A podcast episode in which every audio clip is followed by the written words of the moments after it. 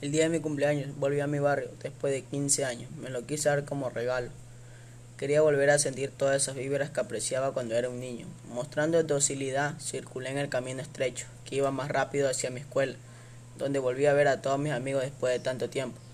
Cada paso que daba se volvía pesado. Todas las personas no me perdían de vista. No hallaba el porqué, y con el pensamiento en la mente se me venían recuerdos cuando me robaron, las primeras peleas, discusiones y el último recuerdo fue que vi la casa de mi primera novia donde fue el primer beso, el juramento de amor eterno, el cual no se cumplió.